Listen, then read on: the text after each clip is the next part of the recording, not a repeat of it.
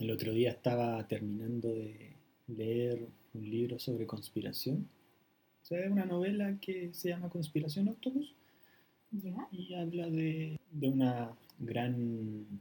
que no quiero volver a decir la palabra conspiración, pero tú sabes que me falta vocabulario. De una teoría alternativa.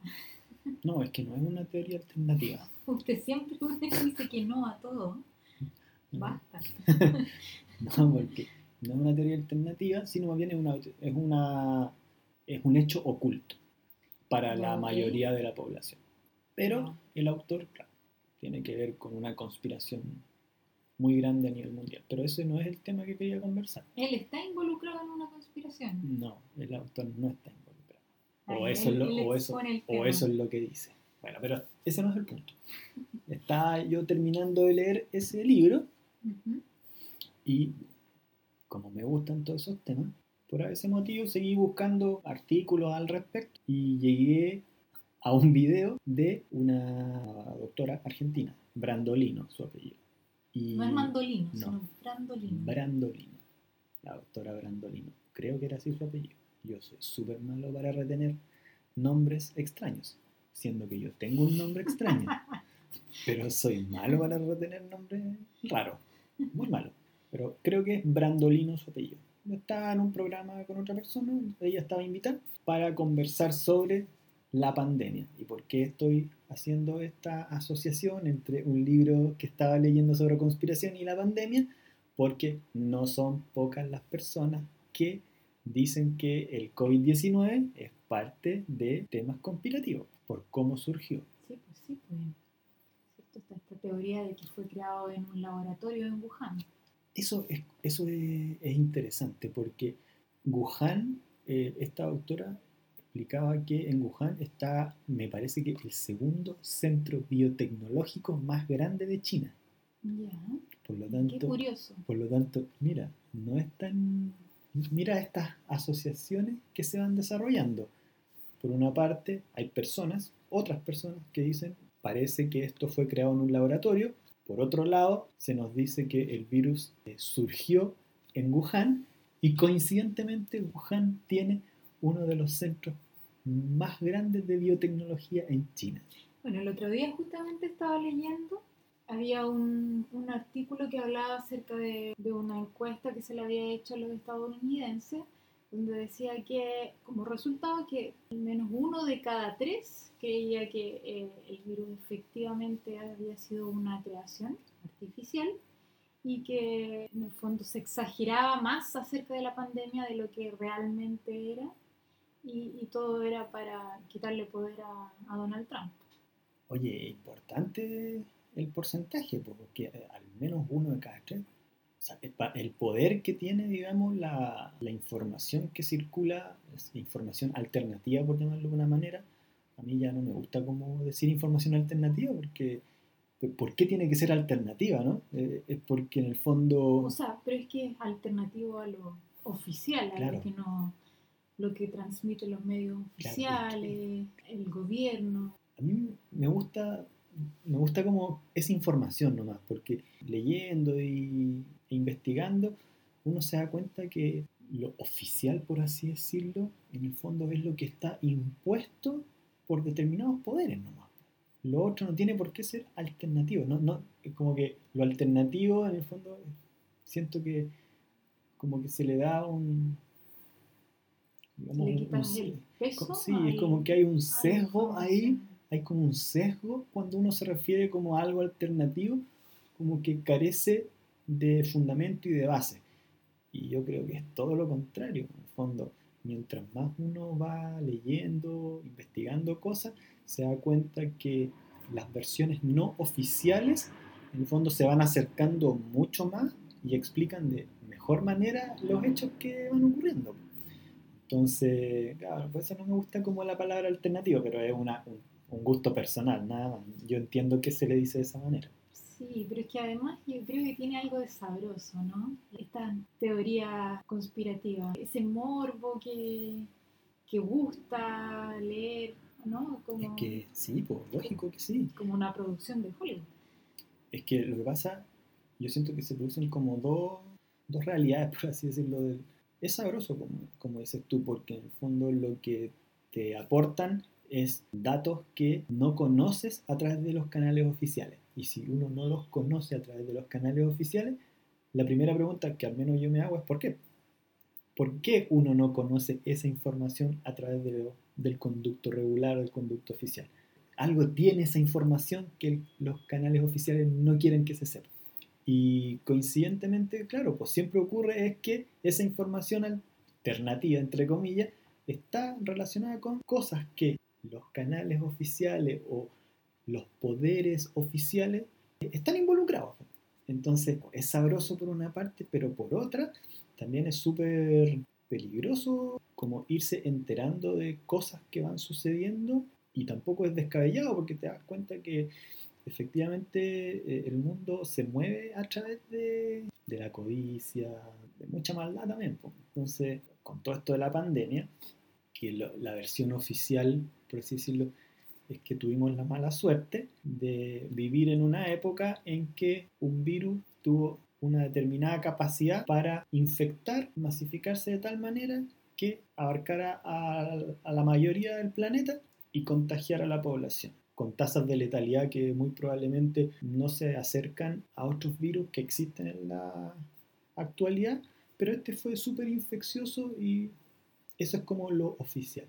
Cuando uno accede a otro tipo de información, te encuentras con datos que dejan, dejan que pensar, pues, en el sentido de que, primero, no es tan claro el origen del virus. Parece que ya no es tan cierto que se necesitaba un intermediario entre el virus y el ser humano. Claro, entre el murciélago y...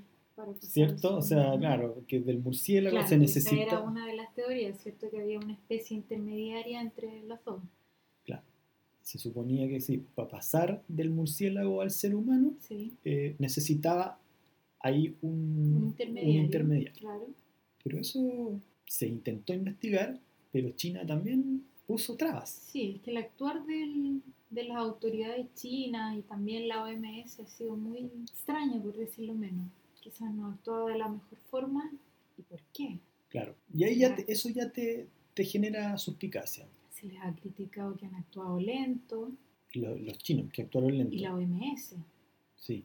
Se contradijeron también en mucho de la de las medidas que había que tomar. Al principio recuerdo que decían, no, no hay que usar mascarilla porque es malo. Después sí, sí hay que usar mascarilla. Entonces, parecía chacota la cuestión. Claro, entonces esta doctora, una de, de las cosas que decía era que ese origen al parecer no es tan cierto, porque, eh, no me acuerdo bien qué año, pero al parecer en el año 2015 eh, un médico... Ah, el virólogo francés que me comentaste. Sí, ese el virólogo francés que fue premio Nobel de Medicina por buscar la cura contra el VIH. para, por eh, secuenciar el virus del VIH. Correcto.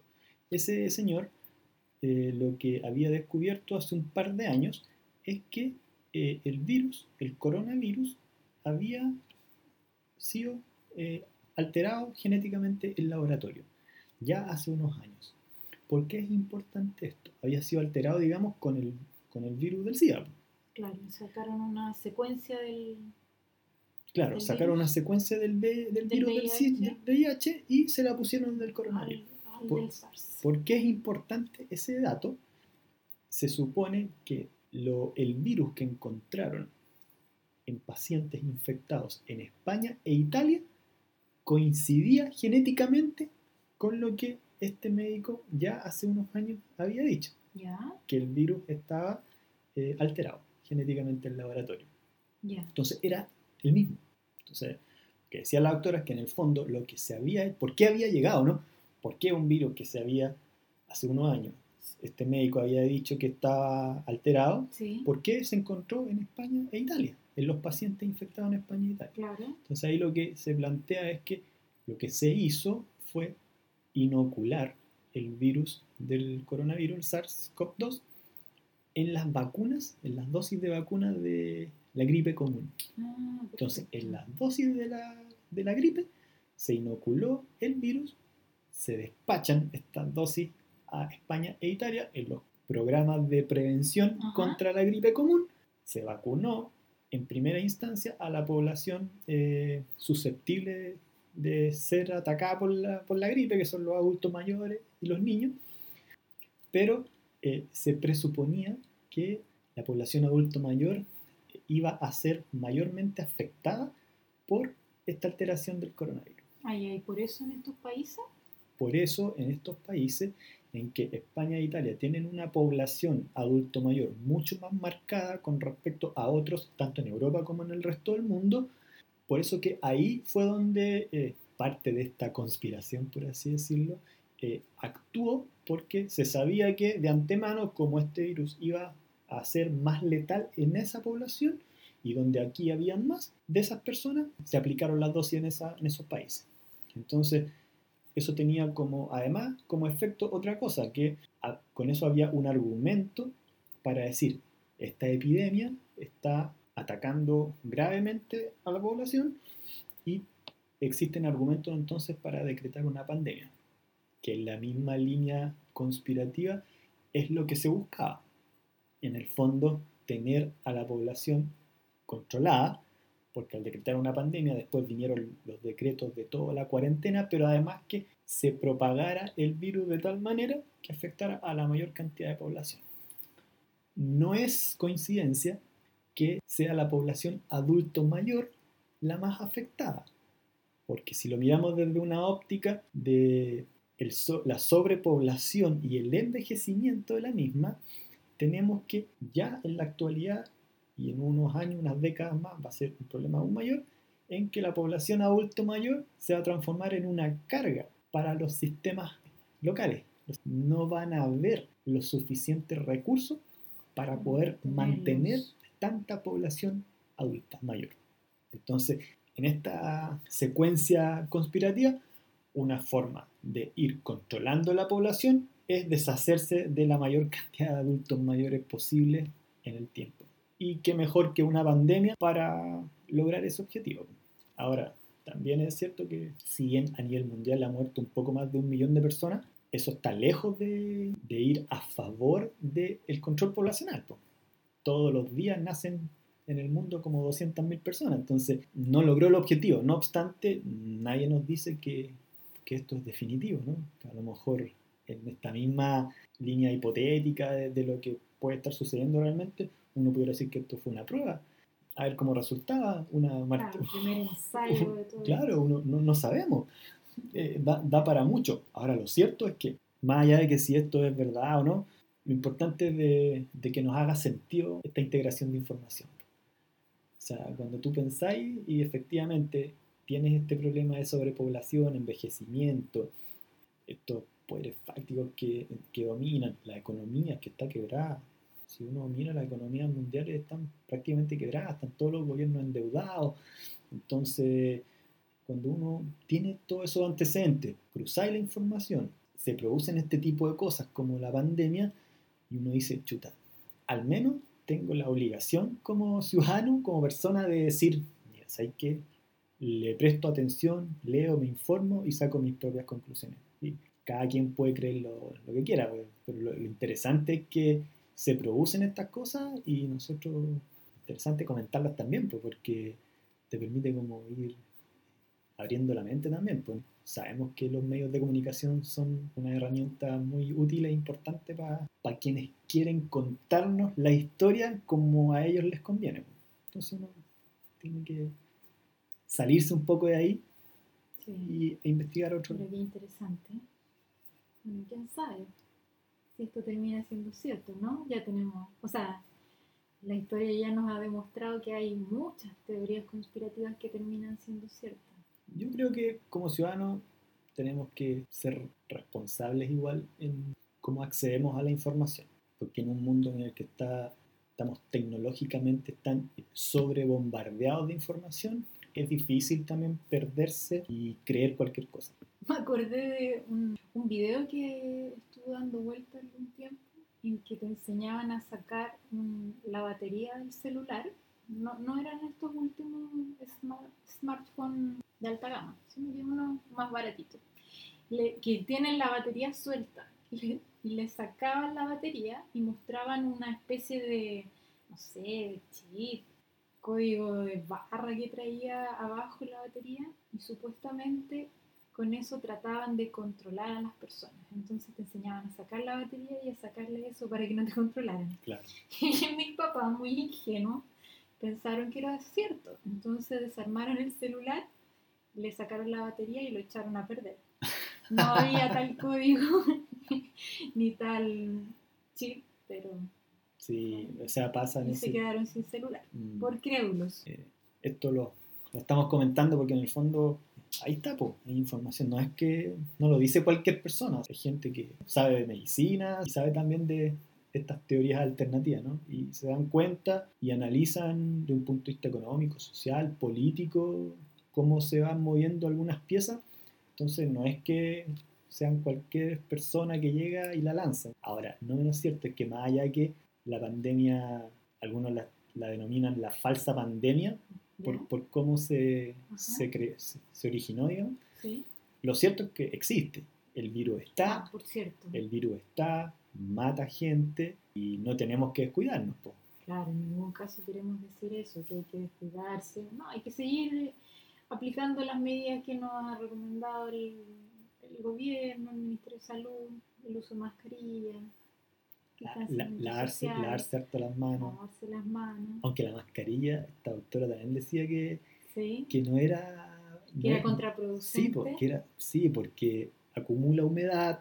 Sí, Le habían hecho unos, unos análisis en, los labora- en laboratorio ¿ya? de las mascarillas, hongo. eh, Ah, claro, Entonces, sí. había todo un tema ahí también de higiene asociado a mantener mucho rato la mascarilla, Sí, que además eh, va- estar respirando el mismo aire, el CO2 que estás eh, exactamente, expulsando. exactamente. Entonces, hasta cierto punto, estas medidas que se nos dicen te aportan, pero tienen estos elementos secundarios que también son, que son nocivos, po, pero nadie los dice. Entonces nos quedamos con que la mascarilla te protege. Sí, po, te protege. Pero también hay que tener ojo porque con un uso muy prolongado tiene todos estos efectos secundarios que, que nadie te los menciona. Bueno, de hecho también sale un poco de acné con el, con el uso de mascarilla. serio? sí. Ah, Mira. Claro, yo tampoco es que haya ocupado mucho mascarilla. No salí cuando había cuarentena, ahora recién saliendo un poco, pero, pero no, no, no tenía esa, ese antecedente que genera acné. Sí, sí, el otro día estaba escuchando, bueno, yo también soy usuaria de YouTube, me gusta mucho esa plataforma. Usuaria premium, digamos. Sí. Y influencers, los que hablan de skincare y make-up y todo eso, eh, tienen un, una- un nombre designado a este acné que sale producto del, del uso de mascarilla. Ah, mira.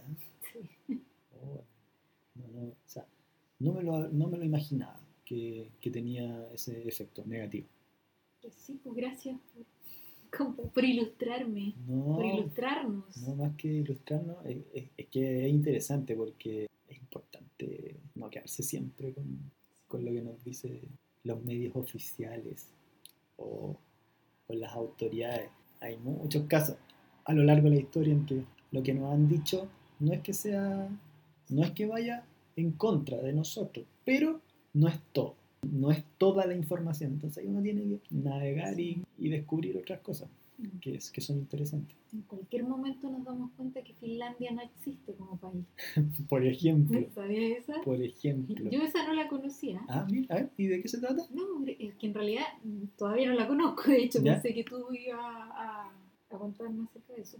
Pero hay una teoría conspirativa que está, de hecho está como rankeada dentro de las 10 más conocidas, que, que Finlandia eh, no existe como país, sino que es una creación por Noruega, me parece, y, y Rusia, que intentaron crear una, un modelo de, de país, como sería un país perfecto, con buena educación, con, con buenos estándares de calidad de vida, pero que en realidad no, no existe. No, mira qué interesante. Bueno, tal vez para otro episodio, pues, donde podamos hablar Bueno, más, hay más en detalle. muchas teorías conspirativas. MK Ultra, por ejemplo, que es un Bueno. tema de una banda musical que me gusta mucho a mí, Eh, Muse. de News. Sí. Pero claro, MK, MK Ultra yo lo, lo conozco un poquito más porque hace mucho tiempo leí y lo, lo estoy retomando y que se llama Instituto Tavistock, que es de Daniel Sturin también. Sí. Eh, MK Ultra era, fue, digamos, una operación de la CIA para eh, el control de la población a través del control mental. Sí, con el uso de psicotrópicos, Pero claro, o sea, todo lo que son desde... LDH, eh, LDH creo que...